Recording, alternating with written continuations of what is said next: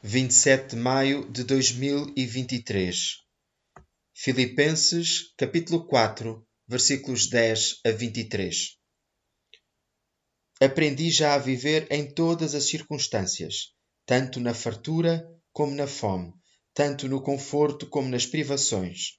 Posso suportar todas as coisas com a ajuda de Cristo, que é a fonte da minha força.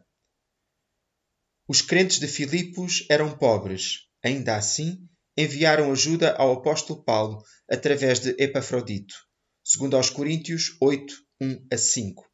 E Paulo, pela sua própria experiência, assegura-lhes: O meu Deus há de suprir cada uma das vossas necessidades. Versículo 19.